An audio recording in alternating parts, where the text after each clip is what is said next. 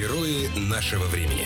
Питер ФМ и подкаст «Герои нашего» сегодня и не только нашего времени, потому что мы в гости пригласили человека, который занимается глубоким прошлым э, и может заниматься прошлым каждого из нас. А Мария Тычинина, автор проекта «From Past with Love», исследователь семейной истории. Привет. Здравствуйте. А, семейная история, ну, у каждого же человека есть, но в среднем люди знают, ну, бабушку, дедушку. А, эталон, наверное, если ты знаешь бабушку и там прабабушку, например. А дальше, дальше насколько знания людские распространяются?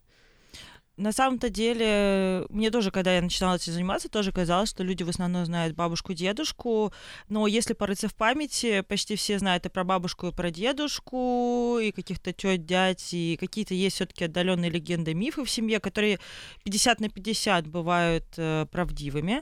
Приукрасили вот. что-нибудь про, про тетушку, да, про какую-нибудь. Да. Есть такое частенько бывает, собственно, одна из историй, которую я э, всем обычно рассказываю, это моя любимая история, когда ну, это вот, знаете, плохой пример того, как насколько приукрашает, что у человека была бабушка, и он э, мне сказал, что она фрейлина царица была. И я его спросила, есть ли у вас документальное подтверждение или на чем вообще основывается ваше знание, на что он мне ответил, что она не ела вчерашнюю пищу. Так. И когда... Мне кажется, это уже Фрейлина. А, возможно. Я ему, кстати, то же самое сказала, что возможно. Он нашел свою родственницу в лице меня. Вот, но самое главное, он сказал, что когда бабушка умерла, а, была ужасная гроза, и они поняли, что вместе с ее смертью ушла какая-то тайна. Да, друзья мои, вот так вот, видишь... В Петербурге, надо сказать, а, каждый, ну, часто идет дождь, и многие люди да, уходят с тайнами. Как вы раскапываете эти тайны? То есть вот к вам прихожу я и говорю, моя фамилия Богданова, дедушку моего там звали так-то, бабушку звали так-то, да, mm-hmm. и вы раскапываете мой род? На самом деле, э, начало у всех, в принципе, одно. Очень многие люди почему-то игнорируют этот этап, но первое, что вы должны сделать, прежде чем прийти ко мне, во-первых, опросить всех родственников, конечно же, чем старше родственник, тем для нас интереснее, но я рекомендую опрашивать вообще всех родственников. С чем это связано? С тем, что ну, например, ваш дедушка, да, вот он одному родственнику рассказал одну часть биографии, другому другое, а третий стал свидетелем какой-то ситуации, которую, не знаю, дедушка как-то пояснил и получил еще один кусочек информации. Mm-hmm. То есть сначала вы опрашиваете всех своих родственников. Это первый момент. Второй момент. Вы перебираете все свои антресоли, смотрите все документы, которые у вас есть. В принципе, каждая бумажка может дать вам информацию. Конечно, mm-hmm. мы в первую очередь опираемся на свидетельство о рождении, браке, смерти, а, на дипломы об учебе, учебе, трудовая книжка, партийный билет, военный билет, э, что еще? Не знаю, например, э, справки, фотографии, если они с подписями. Без подписи тоже интересно, но э, важно понимать, что атрибутировать фотографии не очень легко отдельно, если будет интересно, поговорим на эту тему.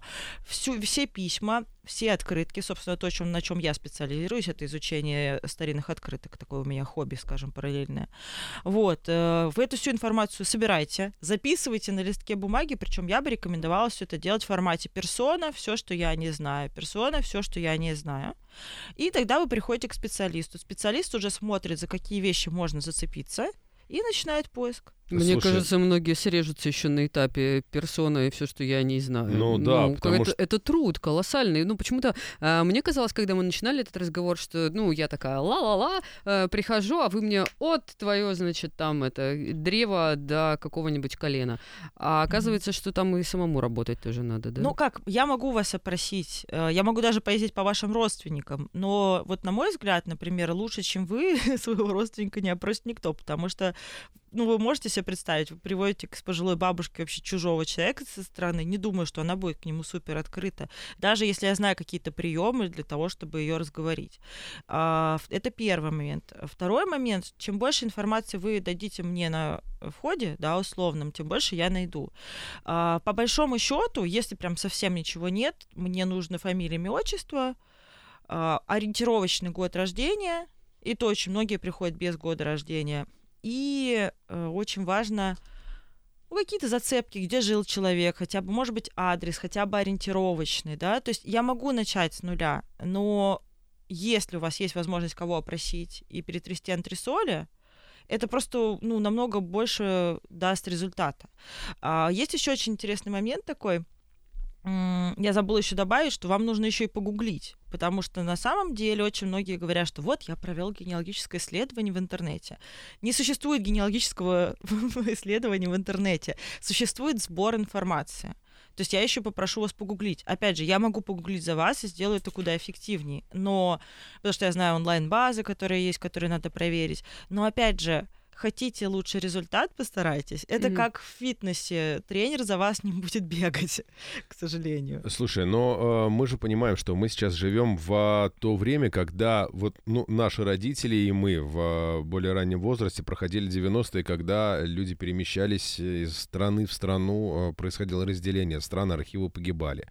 А была война, когда тоже архивов не было. Многие сейчас живут, ну, ну опять же мы, да, э, ну, белорусский вот, э, и саратовчанин, как бы, да, в Петербурге. Обычная история. У меня дедушка, когда там как-то переполучал документы, э, он решил, что он теперь не Богдан, а Богданов. Ну вот, и как бы я узнала, что я на самом деле Богдан там через какое-то время, когда была на могиле у прадеда. Ну вот, они просто переписали. Бабушка себе там год рождения поменяла, а дедушка себе фамилию поменял. Ну, у них это нормально было. Вот, у меня то же самое. Бабушка приписала себе два лишних года и изменила ну, день рождения непосредственно для того, чтобы уйти на фронт в 41 году. И как вот это раскопать-то все? Это очень классическая, на самом деле, история. Э, вот, кстати, в Беларуси действительно искать сложнее, чем в России, потому что, как мы знаем, э, Великую Отечественную войну фактически Белоруссию сожгли, а, поэтому у них немножечко отличается распределение документов по архивам, например, нежели в России. Но в этом случае что вот первые шаги, которые я рекомендую всегда делать. Получите свидетельство о смерти, свидетельство о рождении, свидетельство о браке. Это а где делать... это можно сделать?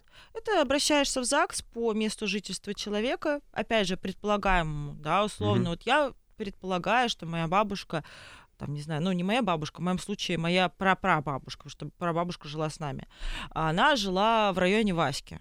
Соответственно, я иду, и если она умерла э, до, сейчас скажу, до какого, начиная в период с 30-го где-то года по, ну, и по наше время, вот, э, я иду в ЗАГС, и говорю, вы знаете, бабушка вот примерно ориентировочно умерла вот в этом году. Они ищут обычно плюс-минус 7 лет. По крайней мере, всегда была такая структура. Ну, они прям ищут или они смотрят на тебя с перекушенным лицом нет, и говорят, нет, да как они вы надоели? что попросят у тебя подтверждение родства. Ну, угу. то есть ты показываешь, ну, то есть ты доходишь до документа, например, ну, вот вы ищете бабушку, э, да, потому что про бабушку, про прабабушку это я взяла, конечно, это лихо, угу. вот, но тем не менее.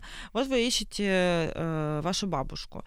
Вы собираете документальную цепочку, которая подтверждает ваше родство с этой бабушкой, то есть это получается, э, ну, если у мужчин, то это свидетельство о рождении, да, человека, а, копия паспорта, естественно, свидетельство о рождении, э, потом э, родители, ну, у вас указаны там родители. Угу. Например, э, бабушка это мама отца. Вы берете свидетельство о рождении отца, и если отца нет живых, уже его свидетельство о смерти, и идете в ЗАГС. Вот, говорите, вот у меня пачка документов, пожалуйста, поищите. Они находят, это стоит 300 рублей, вот, тебе все прекрасно находят. Это первый, да, шаг. С женщинами немножко посложнее, потому что мы меняем фамилию, соответственно, надо еще свидетельство о браке предоставить. Вот.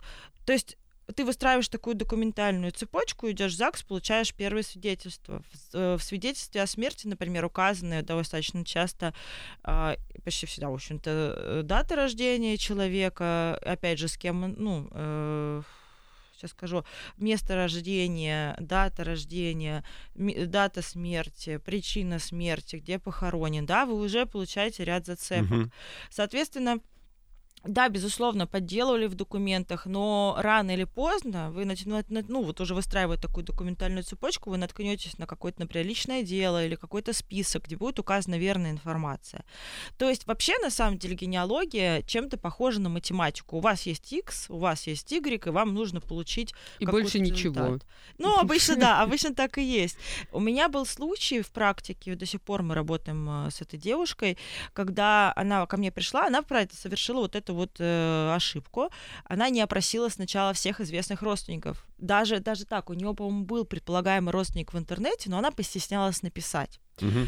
И, значит, э, а у нее еще тоже, у нее были предки из Пскова. Псков тоже горел, был оккупирован, соответственно, документов очень немного осталось. И она ко мне пришла, говорит, вот у меня есть фамилия, и я знаю, что они жили в деревне под Псковом и ориентировочные годы. Мы где-то год с ней мучились, не могли ничего найти. И тут э, я вспомнила такой закон есть в генеалогии, когда родственники не хотят делиться информацией, очень часто речь идет о, репрессии. О репрессии. Мгм.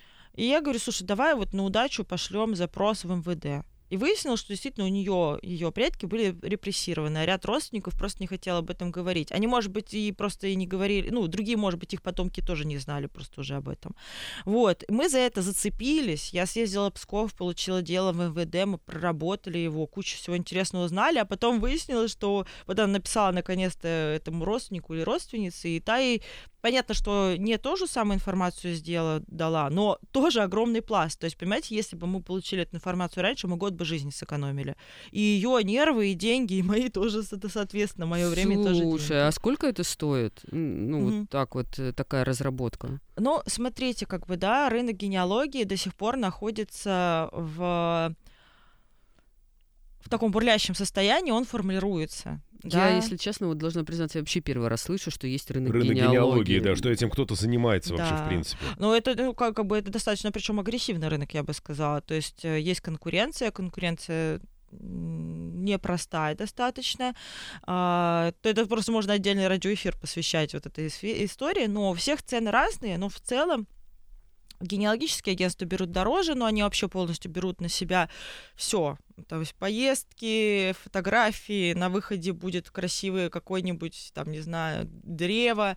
А, кто-то даже любит фильмы снимать художественные, тоже, пожалуйста, генеалогическое агентство может это вам сделать. А если вы берете индивидуального специалиста, то средний просмотр дела стоит, ну, дело документа, да, условно, сло- стоит где-то полторы тысячи рублей, может, э, но запросто документ может стоить и 9 тысяч рублей просмотр, ну, в зависимости от сложности и объема, потому что, например, есть такой документ важный, исповедальная ведомость, а у нее объем, я понимаю, что на радио это не показать, но просто представьте себе, где-то полторы тысячи страниц, а в архиве есть такая история, что они вам страницы считают, э, ну, как бы, они считают обороты, а человек работает с оборотами, то есть умножайте эти полторы тысячи на два. Мгм. И ты работаешь с этим, это часто заполнено красными чернилами, которые выцветают, и ты можешь сидеть просто сутками над этим делом. Это очень тяжело, это может стоить дорого. Но средняя цена полторы тысячи, вот составление консультации я на самом деле не смогу сказать порядок, потому что я, честно, не очень интересуюсь, но если мы с вами возьмем в купе, то средняя э, стоимость за 100 лет по одной ветке это 70-100 тысяч рублей. По одной ветке это отец-мать. Да. Или там отец, отец, отец и т.д. т.д. Она же разветвляется там дальше идет, Сто лет, правильно? сто лет эффект. То есть, ну вот сколько получается, на сто лет в Ну, среднем, четыре поколения. ну, 3-4, да, поколения влезает, но это уже неплохо на самом деле, поэтому, э, ну да, где-то так это все и выходит. А за четыре поколения туда дальше можно уйти? Можно уйти, да, А конечно. насколько далеко? Ну, я знаю случаи, когда и до 13 века доходили, до 16 века. Это в твоей практике прям нет, было? нет, нет. Я не могу пока похвастаться такими случаями, но у меня немножечко другой подход. Я считаю, что не нужно уходить глубже, надо найти нам, нам как можно больше интересной биографической информации о тех персонах, которые у тебя есть.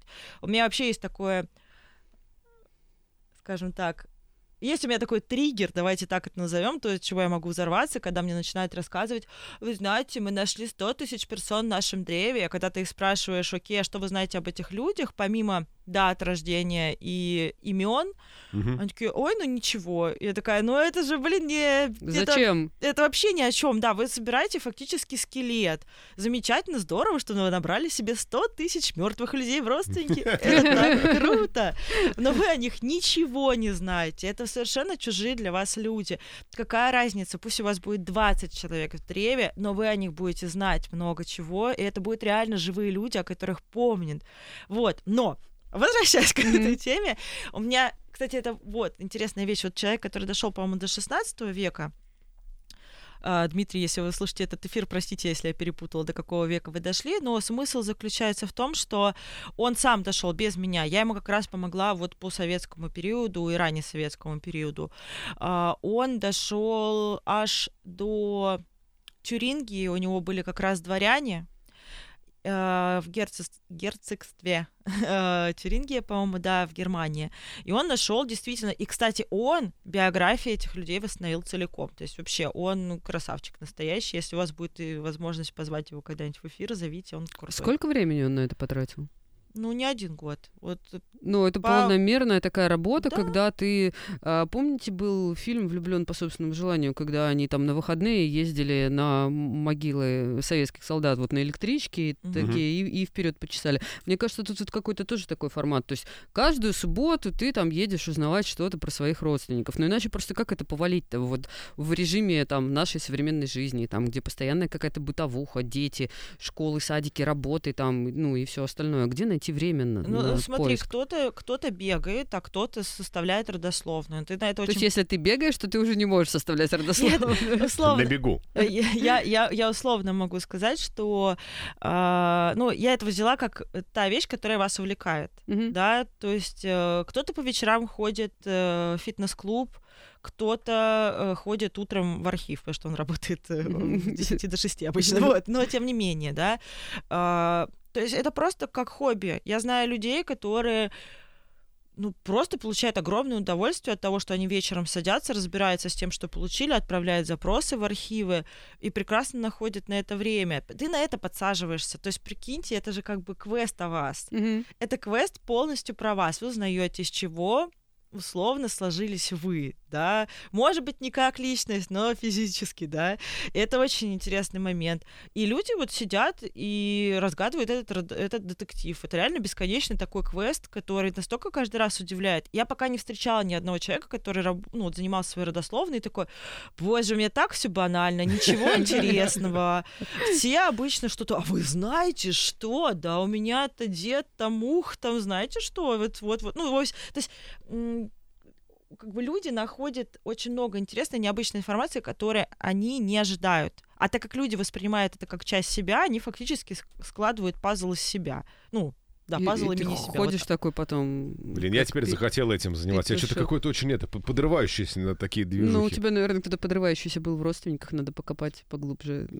На бочке с порохом пуще полетает, да? Вот настолько подрывающийся. А мы говорили о том, что это там от 70 до 100 стоит, если привлекать специалиста. Но ты говорила о том, что, в принципе, частично можно сделать эту работу самому, когда тебя просто специалист направит, да, на Мгм. консультации, там, ну, ты потратишь на это какие-то деньги, но не очень большие, и дальше ты, условно, там пойдешь в поля сам. Вот как вот эта схема выглядит? Ну, смотри, опять же, э, генеалогия чем одновременно плохая и хороша.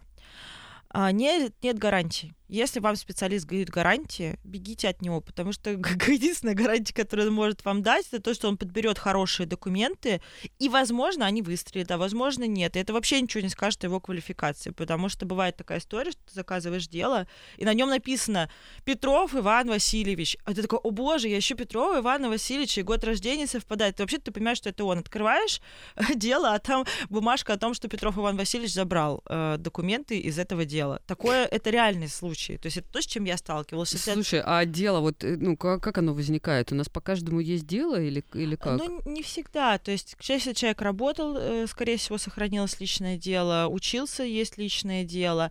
А если он совершил какое-то преступление, вообще, ну, если он совершил какое-то преступление, есть тоже дело. Вообще, кстати, интересно, что в генеалогии один из моих любимых законов это называется грешить чаще. То есть, если ты хочешь войти в историю, у тебя куда больше шансов войти по-плохому, по плохой причине. У меня мое имя вписано, короче, в, аналы истории. Э, Да, ну если вас когда-нибудь задерживали, держали в обезьяннике, у вас больше шансов, особенно в наше время, э, войти в историю, нежели вы сделаете что-то прям супер классное. Так вот, возвращаясь к истории вот с документами, то есть да, есть история, опять же, нотариальные документы сохраняются, э, документы о недвижимости и так далее, и так далее.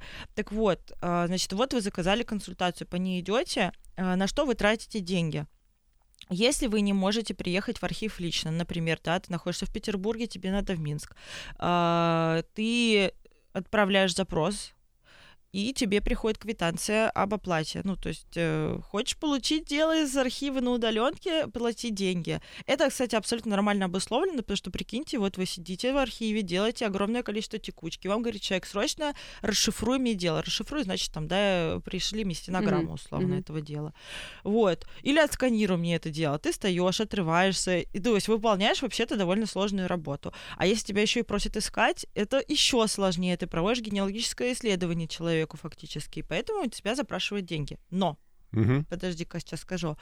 А, если ты приехал в архив сам, для тебя это, бесп... это совершенно бесплатно. Да ладно. Стоп, вот сейчас давайте немножко притормозим, потому что, то есть есть архив, это, ну, это реально дом, угу. в котором лежит информация о всех жителях, которые вот в этом, на этой территории жили или умерли.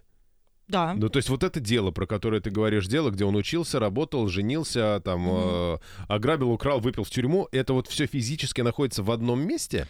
Нет, архивов существует очень большое разновидность, количество разновидностей. Собственно, зачем тебе нужен специалист? Э, в одном Санкт-Петербурге я очень боюсь сейчас соврать с цифрой, но больше 30 различных архивов. И специалист может тебя по-правильному направить. То есть, например, а, в Санкт-Петербурге, да, так как мы находимся здесь, э, здесь есть из основных архивов, которые надо всем плюс-минус посетить. Это Центральный государственный архив на Антонова Овсенко, а, где находятся документы от 1917 года по наше время, так называемый архив новейшего времени. Центральный государственный исторический архив. Подожди, вот там с 1917 года по настоящий момент, и что там лежит? То есть там реально можно найти, э, ну, если бы я жил здесь и mm-hmm. родился, там папка э, такая с тесемочкой, на написано Донков mm-hmm. Алексей Викторович, и там mm-hmm. внутри что? Ну, там внутри документы, но я не могу тебе сказать, какие точные наверняка. Это невозможно в генеалогии. Ну, какие там могут быть документы? Теоретически, ну смотри, вот конкретно, опять же, мы с тобой немножечко забежали вперед, потому что существует еще архив партийных документов, у него такие же рамки. Угу. Еще есть э, архив работников искусства, вот, э, то есть уже, да, есть еще ведомственные архивы за тот же год. Но если мы говорим о ЦГА, который у нас здесь в Санкт-Петербурге, то там хранятся э, дела ЗАГСов, э, ну, то есть, да, вот то, что регистрация... Родился, женился, умер. Да, с, до 29 -го года. По-моему, раньше там, по-моему, там другие документы еще не передавали. Э, домовые книги — это списки по жильцам книг. Налоговые ведомости — это другие списки по жильцам книг. Списки эвакуированных из Ленинграда. Списки а, а, а, оптантов. Списки оптантов — это люди, которые хотели уехать в... Ну, короче, они являются гражданами другой страны, условно, да, вот они эстонцы э, этнические, в 20-е они, поняв, что СССР немного не про них, пытаются уехать. Ну, в смысле, mm-hmm. не СССР, mm-hmm. а вот именно советские mm-hmm. власти, большевики. Вот, потому что они их начинают сажать и расстреливать. Так вот, э, они хотят уехать на родину, соответственно, вот они подают документ на аптацию. До сих пор, по-моему, такая история существует. Вот. А, документы а, разных предприятий, но, опять же, часть документов, например, партийные, находится в партийном документе, ну, то есть всякие там документы собраний, э, ну, там, документы собраний партийных, э, потом да много чего. Вот я сейчас даже третий не перечислила. Я говорю об основных. Это документы. лотерея, понимаешь? Ты приходишь, делаешь запрос, и все, что люди нашли, они все тебе вынесли. В этом как бы прикол истории, когда ты в этом mm-hmm. разбираешься, и ты никогда не знаешь, что в черном ящике. Я просто в шоке с того, что о каждом человеке оказывается такое количество информации, она хранится уже, Слушай, ну, практически сто лет. Ну, нет, не ну как, э, нет, я а просто ты знал, тому, что, что можно приехать в незнакомый город, сказать, мне нужен Петров Иван Васильевич, и тебе в адресном столе скажут, где он живет? Да Ты ладно? так никогда не делал? Нет. Ну, кстати, кстати, сейчас, мне кажется, адресные столы уже не работают, но раньше была такая история. Адресные книги раньше были, собственно, адрес календарей есть. Кстати, не обязательно идти в архив, можно же и в библиотеку сходить. Собственно, а, Российская национальная библиотека, там нужно информацию определенную найти. Ну, там просто более специфическое и уже революционное время, mm-hmm. да. Смысл заключается вот в чем, что, да, очень хорошо Ольга привела сравнение, это действительно лотерея 50 на 50. Я могу тебя как специалист ориентировать, сказать, что вот тебе надо посмотреть вот этот фонд. Я даже могу тебе дело сказать конкретное, да, какое посмотреть, но я не могу отвечать за ту информацию, которая там находится. Вообще, интересная вещь от нас, вот от нашего поколения, и, наверное, поколений, которые с 90-х начинаются, вообще-то, по большому счету, вообще ничего не останется. Ну, только, только если социальные сети сохранятся, мы молимся, чтобы наши странички и профайлы сохранились. А медицинские карточки? Ну, я не я, на кстати, медицинские карточки, по-моему, кстати, же, же уничтожают, но их сейчас в электронный вид переводят. Но Смотрите, какая интересная вещь. Домовых книг нету, да, их отменили, я уже не помню, в каком году, не так давно, но их нету. То есть все больше списков жильцов с информацией о том, когда они родились, откуда приехали, больше нет. А мы почти все, большая часть населения работает э, без э, трудового договора, то есть информации о вас нет, никакого личного дела на вас не ведется, если только вы не работаете в госучреждении. А, ну, допустим, есть личное дело по учебе. Теоретически вот оно должно сохраняться. Но не у всех есть высшее образование. Сейчас, в общем-то, не считается особо нужным его получать. И, кстати, это по большому счету оправдано. А потом что еще? Э, какие у нас основные документы? Ну хорошо, слава богу, справки о свидетельстве о рождении. СНИЛС. СНИЛ, СНИЛ, свидетельство о рождении, смерти, браки у нас сохраняются. Что еще? Ну, уголовные ну, трудовая дела. Книжка. А? Трудовая книжка. Ну, Трудовая если ты книжка, официально работаешь. Если ты официально работаешь. Уголовные дела. Если совершать уголовные... Ладно, ладно, мы не советуем этого делать, но если хотите войти в историю, подумайте над этим вариантом. Вот. М, Да. Чуть М, по мелочи можно пройти какой-нибудь такой. Да перестаньте вы, ну что ж такое? Да, но, но это, мы- непра- это неправильно. Это, мы как- же о эти- высоком. Мы же да, шутим, э, это конечно. спойлер для детей, так делать нельзя. Но, в общем, на самом деле, к сожалению, есть такая история. У нас нету переписки, да, нету открыток, где хоть ка- какая-то биографическая информация была бы. Мы фотографируемся в электронном виде, там нету зачастую подписей. И опять же, вот моя реальная история. У меня э, был выпускной в 11 классе, и у меня фотоаппарата не было, у моих ребят был. Кто-то выложил фотографии, я такая, ой, здорово, у меня теперь есть фотографии с выпускного, как классно, здорово. Слава богу, у меня все таки была одна фотография с родителями, которые приехали и сфотографировались на фотоаппарат, уехали, вот, а человек, у которого были все мои фотографии, удалил альбом. И я осталась без фотографий на выпускной. То есть, понимаете, у меня фотографии распечатаны на принтере, то есть это даже не глянцевая картинка. Но э, мы же немножечко поменяли, мне кажется, ориентиры. Если раньше ты ехал в отпуск, у тебя был с собой там фотоаппарат, Мгм. мыльница и пленка там на 36 кадров, да, которых тебе, то сейчас мы делаем один дубль, дай бог, там селфи с 36 кадра. То есть у Да. нас количество фотографий намного больше, мы делаем их намного чаще, и хранить вот это где-то все в распечатанном виде вообще не представляется возможным. Это верно. И вот почему я молюсь, чтобы сохранялись профайлы, а, потому что на самом деле если вы погуглите, вы посмотрите, что каждые плюс-минус пару лет проходит обсуждение о том, что делать э, со страничками мертвых людей Мгм. в социальных Мгм. сетях. А, в том числе и вопросы об удалении были, а, вплоть до того, что, по-моему, если аккаунт бездействует 30 дней, что-то вот такое, а, что его будут удалять. Если только не напишет там кто-то из родственников, опять же, там, насколько я понимаю, не подтвердит родство. Постоянно идет эта дискуссия, и мы не знаем, к чему она приведет. Если она приведет к тому, что человек, который э, умирает, его страничка через какое-то время удаляется, с точки зрения законодательства и вообще, в принципе, по жизни, на самом деле это правильно, потому что эти странички действительно очень часто используют мошенники, и это травмирует как бы как минимум друзей этого да, человека. А, или, например, родственник сидит э, на его страничке и использует для своих дел. Я с таким тоже, к сожалению, сталкивалась. Вот. а, но для генеалогов это трагедия, потому что если эти страницы начнут удалять, то что останется через сто лет от человека? По факту ничего не останется. То есть забавная история. Наши, наши предки, которые жили сто лет назад, имеют больше шансов запомниться в истории, чем наше поколение. Но, повторюсь, это в том случае, если социальные сети будут удалены. Ну, а как-то Вот. архивировать, может быть. То есть, ну, Да, да, но опять же, ты же, ну, если уж говорить о, о грустных вещах, мы же никогда не знаем, что с нами может произойти. Ну, мы не, ну, это невозможно спланировать, совершенно никак. А, поэтому, ну, вот в Фейсбуке, например, на этот случай есть так называемый душеприказчик, когда ты прикрепляешь, например, своего друга, и он на случай, э, что все кивают, все прикрепили Я не знаю. У душеприказчика. меня, у меня Facebook нет просто. в- возможно, имеет смысл подумать об этом. Знаешь, э, все думают о завещании, а кто-то о душ- душеприказчике в Фейсбуке. Ну вот, ну то есть э, человек, да, который прикрепляется к твоей страничке, и если что-то с тобой происходит, он ее там может удалить, заморозить и что-то еще. Опять же, другой вопрос. Вот смотрите, вы вели переписку всю жизнь. Имеет ли право этот человек читать ваши переписки? Потому что существует закон о защите персональной информации, который говорит о том, что если документ был создан если с момента создания документа не прошло а, меньше 75 лет, к нему доступ имеют только родственники. Но опять же, хотела бы ли я, чтобы моя мама почитала мою переписку ВКонтакте? Да, боже мой, конечно же, нет, ни в коем случае, даже после моей смерти. Хотя я надеюсь пожить подольше. Но вообще смысл не в этом. Смысл в том, что не все хотят, чтобы кто-то вообще когда-то читал их переписки. Соответственно, существует такая инициатива, когда Значит, э, по-моему, даже душеприказчик не может читать переписки. Ну, опять Но же, тогда у тебя эта история с письмами, которые передаются с поколения в поколение, она тоже оказывается замороженной, потому что если Мгм. раньше письма, они оставались, и вот, ну, как бы есть физическое какое-то присутствие этого человека, то сейчас вся переписка, она оказывается закрытой. Ну, для, Нашим не, не бабушкам для всех было ведомств. сложнее. Дневник вот Да. как бы не это... Ну, но тут вопрос, повторюсь. Вопрос в том, что я могу ошибаться. Возможно, еще нет. Но вот такую инициативу я тоже видела, что это могут, может быть переписка заморожена. В принципе, да, вот важный момент по поводу дневников. Ну, Вот ведение дневников сейчас, например, в архивах э, считается одной из самых ценных вещей. По крайней мере, вот я общалась с представителями Центрального государственного архива социально-политических документов э, на Таврической улице. Э, Вот они говорили, что для нас самые ценные это дневники, которые описывают эпоху.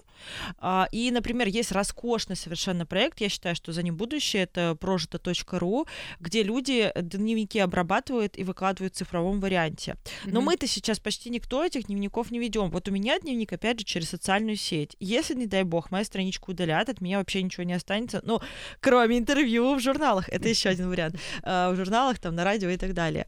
Вот. То есть это очень сложный, на самом деле, вопрос сохранение себя на будущее. Многие, в принципе, скажут, да, мне не надо. Ну и, в принципе, его можно понять. Но что тогда изучать, ну, как бы, как тогда сохранить эту эпоху? Как сохранить эпоху коронавируса, например? Это же, ну, совершенно другой был мир, да, на какой-то период. И здесь можно перейти в следующую тему о том, что нужно научивать все, что есть прямо сейчас. Это такая немножко другая история, э, но смысл в том, что ты записываешь то, что происходит сейчас, и это важно, потому что потом, возможно, люди будут изучать историю по твоим дневникам. Но дневник ты сейчас имеешь в виду в физическом его плане. То есть это тетрадь, это ручка, это ты сидишь прямо руками пишешь. Ну, может быть, научная работа какая-нибудь, условно, когда ты изучаешь какой-то вопрос и о нем пишешь, да, такое тоже возможно. Опять же, если мы будем уверены, что интернет-дневники не будут удалены, супер, пишите в интернет-дневнике. Во- Единственный вопрос, который у меня есть к виртуальному миру, насколько он устойчив. Я не могу, к сожалению, влиять на его механизмы. Ну вот не могу, не я это придумываю, не я придумала Google и не я им управляю. Соответственно, если я буду уверена, что Инстаграм никогда в жизни не удалят, все супер, круто, я буду рада. Но если его удалят, привет, плохие новости для меня. Ну вот, и все. Да, сторис не хранятся. А сколько всего там было интересного? А вот именно поэтому э, там все самое интересное, потому что это хранится сутки, чтобы, не дай бог, это кто-то не увидел дольше. Но, возможно. кстати, есть архивы сторис. Сейчас в Инстаграме такая история появилась. Архивы сторис у них все-таки есть. Представляешь, наши внуки будут приходить в какое-нибудь ведомство и говорить, я хочу заказать архивы сторис своей бабушки. И ты такая на том свете, Матерь Нет. Божья, нет! А, да- а А, та- вот эту не смотри, не смотри, папа. а там стопики текилы, и ты такой, мы с ребятами сегодня отдыхаем. И внук такой, боже Бабка мой. жгла. Ну, слушай, нет, Да. на самом деле это интересно. Мне бы хотелось, чтобы там мои внуки, ну, внуки, я надеюсь, меня еще вживую увидят, ну, там правнуки имели какое-то представление о том, как, как мы проживали эту жизнь, Мгм. какие ценности у нас были, что мы думали и Да, ну, это вообще, круто. что нас волновало. Слушай, вот когда ты раскапываешь информацию о тех людях, которые к тебе обращаются, да, ты окунаешься там в 30-е годы, в 60-е, в начало 20 века, может быть, даже раньше. А у тебя складывается какая-то картина о тех людях, которые там жили. На- ну, насколько они отличались от нас нынешних? Ну, смотри, единственная поправка внесу, что, опять-таки, за закон о защите персональной информации я дальше 46 года, вот в этом году 46 год открыли, по идее, не могу заглядывать. Но э, совершенно правильный вопрос, и вот почему я топлю за то, чтобы люди сами изучали свою родословную. Смотрите, у тебя формируется определенная картинка. Приведу конкретно свой пример. Я родилась в семье, э, где был уклон все-таки в сторону партии. Да, у меня был очень партийный прадед, э, очень партийный бабушка с дедушкой, и вот, вот ну, такая, да, была линия всегда.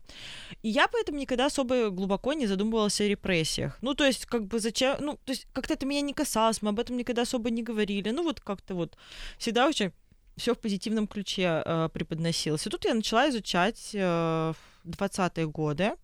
Причем не за клиента, а просто у меня открытка была. Я же изначально начала изучать по открыткам все. И, значит, я искала человека, и мне достались документы людей, лишенных э, избирательных прав. Кстати, собственно, тоже в ЦГА э, на Антонова Овсенко находятся эти документы. Вот. И я начинаю изучать их, смотрю, что бабушку какую-то лишили избирательных прав, а это фактически вот просто привет, вы ну, вот в списочке на репрессию, условно, в дальнейшем. За то, что она продавала яблоки из корзины яблоки из ее сада, из корзины. Ее лишает избирательных прав как предпринимательницу.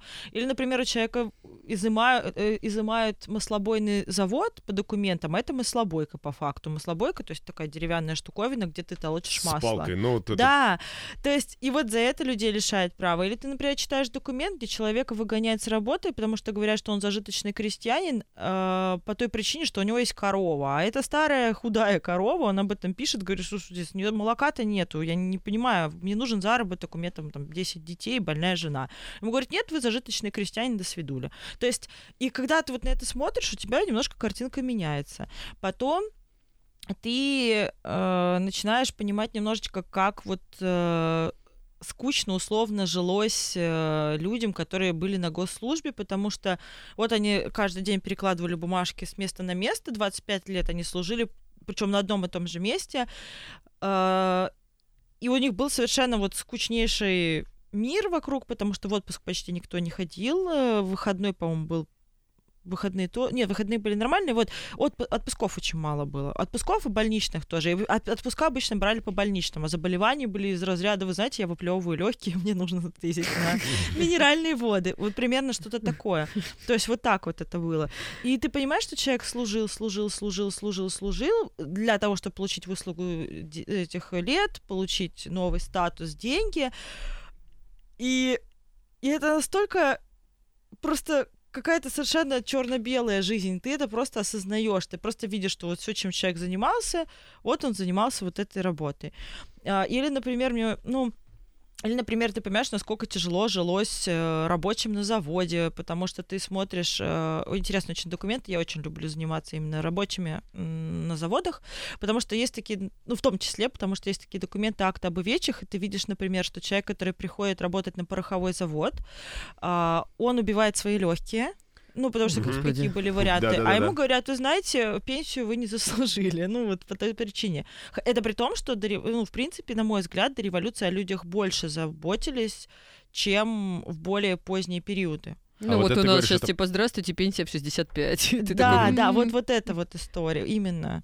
А, а там все-таки, да, там, там, например, вычеты сразу шли в больничную кассу, там были столовые, а, там, например, если мы возьмем красный треугольник, то там был свой детский сад, прям вот, ну, чтобы рабочие могли его сдавать, э, сдавать ребенка сразу на месте. Была школа, причем школа как для взрослых, так и для детей.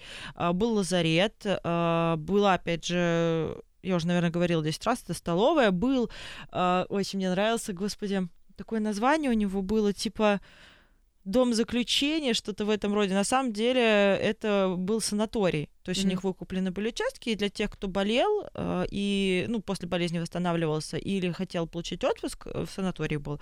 Вот, то есть, с одной стороны, условия были в чем-то лучше, а с другой стороны, ты видел, как люди гробят э, здоровье. Или, например, интересная вещь по поводу женщин. Э, женщины же не могли нормально по факту, ну, то есть у них был очень небольшой, у женщин был очень небольшой э, список занятий, где они, когда они могли, где они могли устроиться на работу, именно образованные женщины. И одна из э, таких, знаете, Э, ласточек э, эм, эмансипации э, была работа телеграфисткой. Но был нюанс. Ты не мог долго работать на этой работе, потому что у тебя нервный тик развивался. Или, например, ты должна была ногой пудовую гирю поднимать э, по много раз в день. Соответственно... Э, Почему?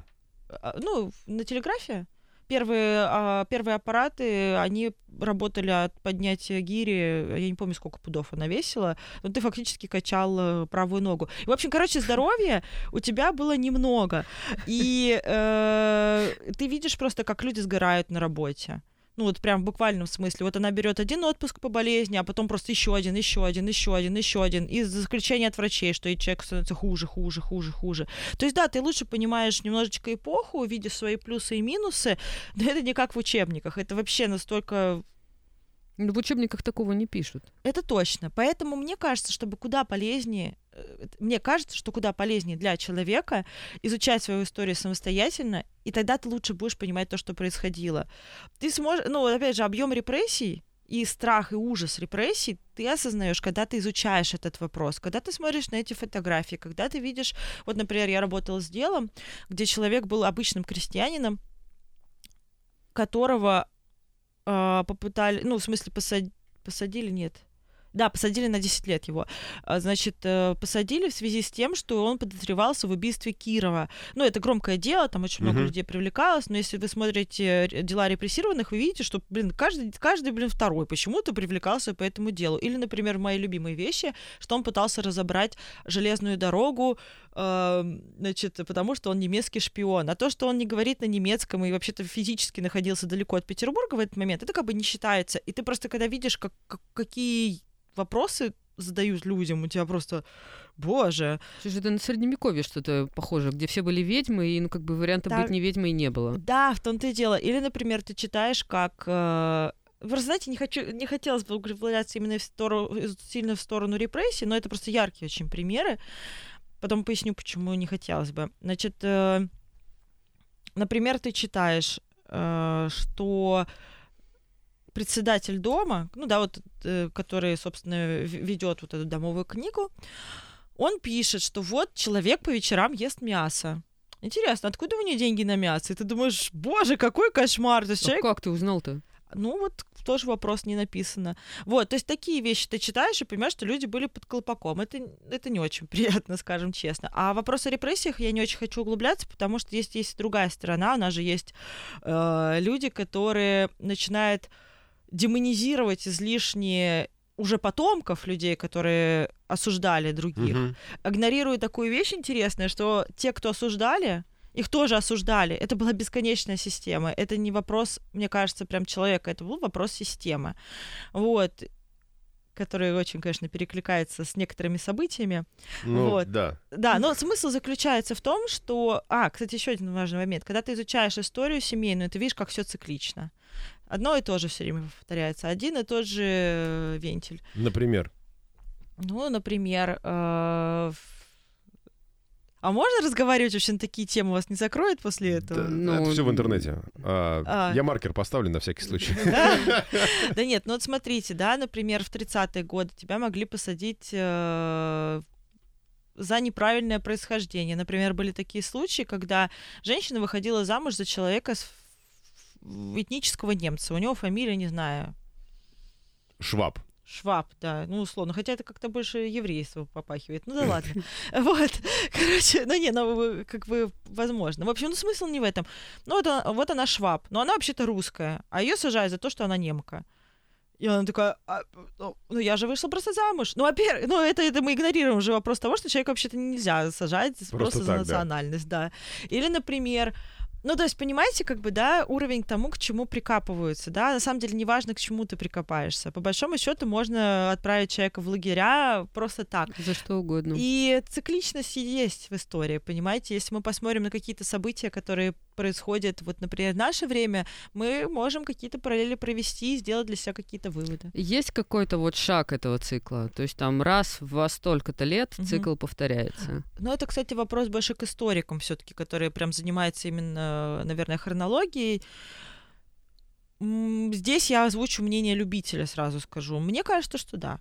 Мне кажется, что есть э, какой-то шаг, да, какое-то падение вниз, потом подъем наверх, падение, ну вот условно, как мне кажется, повторюсь, может быть, я не права. Вот была Великая Отечественная война. А, перед ней была революция. Да, вот революция, они вроде сделали шаг вперед, все пошло хорошо, там, например, были легализованы, там, ну, в какой-то был период были легализованы аборты, значит, э, контрацепция, там, Ленин там топил за то, что все это выдавалось, там, поддержка матерям. Потом, бац, все, э, значит, надо повышать, ну, как бы как, большевики сталкиваются все с той же самой э, проблемой, что сталкивались, например, я не знаю, ну вот, не знаю, вот они сталкиваются с тем, что, окей, некому работать Мгм. Ага, соответственно, щас надо, тоже, чтобы мне кажется, население этим. росло. Что они делают? Они делают, ну, аборты становятся запрещены. Замечательно, ну, в кавычках, конечно, замечательно. Вот. э, Ну, то есть они возвращаются, да, к тем же действиям. Или, например, это одна из вещей, с которыми они столкнулись, это вот моя любимая тема. Они, значит, когда пришли к власти большевики, они такие «Пе- перестреляем всех, значит, э, людей, которые сидят в полиции. Все, мы уничтожаем всех полицейских, все, значит, дела уголовные тоже уничтожаем. Собственно, сгорел архив э, на Литейном, который находился, да. все замечательно, круто, все, все свободны. И тут оказывается, что настоящие преступники тоже существуют, а ловить их некому, потому Мгм. что они все кадры, которые могли их этому научить, перестреляли. Ну, не всех, но большую часть. А уголовные дела-то уничтожены, и ты и была такая история, когда преступники устраивались полицейскими, например. Ну, почему бы и нет? А, и продолжали как бы произвол. То есть вообще, на самом деле, 20-е годы — это страшнейшее время в истории России. Ну окей, значит, большевики начали подзакручивать гайки, как-то выправили ситуацию, значит, там у них э, пошли колхозы, э, ужасное совершенно место для людей, но с точки зрения экономики это было такое хорошее решение, условно скажем. Опять же, если историки со мной не согласны, я дико извиняюсь, я в данном случае действительно воспринимаю себя как любителя. Вот. Значит, э, окей, значит, случается следующий удар, Великая Отечественная война, народ опять собирается, такой, ух, мы сейчас всех победим, мы большие молодцы, ужасное страшное время, ужасная разруха, мы снова потихонечку выправляемся. Такая цикличность есть. Сильный, страшнейший удар, мы потихоньку выправляемся. Опять удар, мы потихоньку выправляемся. У Акунина, по-моему, есть такая интересная теория о том, что э, почему, например, в европейских странах все, ну, плюс-минус по цивильней, у них было больше периодов затишья, например, чем в России. Мгм. Вот. Как прервать эту цикличность, я не знаю. Я не политик, не политолог э, и не историк, э, ну вот в таком, да, глобальном смысле. Э, Но вот цикличность есть, и в Европе она тоже, наверное, есть. Но я живу в России, поэтому ничего не могу сказать про Европу. Я живу в России, поэтому ничего не могу сделать, вот так я бы сказала. Хорошо. А, э, давайте тогда остановимся на том, что ничего не могу сделать, потому что я живу в России, поэтому ничего не могу сказать. А, Это еще более грустная история. Ну, Да. все же циклично. Но в любом случае, смотрите, мы когда погружаемся в историю своей семьи, когда мы начинаем разматывать вот эти вот клубочки, мы же тоже составляем свой собственный архив, по большому счету. И создавая его, мы оставляем памяти о себе в том числе, поэтому, наверное, сейчас, ну, не то чтобы имеет смысл, это было бы правильно для тех, кто сейчас нас слушает, э, начать резко заниматься своим генеалогическим древом, вот, но, наверное, это все-таки действительно неплохая мысль э, узнать кто-то, откуда ты пришел, и оставить эту информацию и информацию о себе для своих потомков. И, как говорит э, известная в кругах библиотечных специалистка Варганова, имя и отчество, которое я забыла, а научивайте то, что находится рядом с вами, записывайте, фиксируйте то, что происходит сегодня прямо с вами, потому что через сто лет это будет бесценная информация. Вот. Айда пилить сторис. А, Мария Тычинина у нас сегодня в гостях. Автор проекта From Past with Love, исследователь семейной истории. Маш, спасибо большое, что пришла. и, Может быть, еще увидимся. Может, еще увидимся. Я на консультацию пошла. Спасибо, спасибо, ребят. Все, пока-пока. Пока. Герои нашего времени.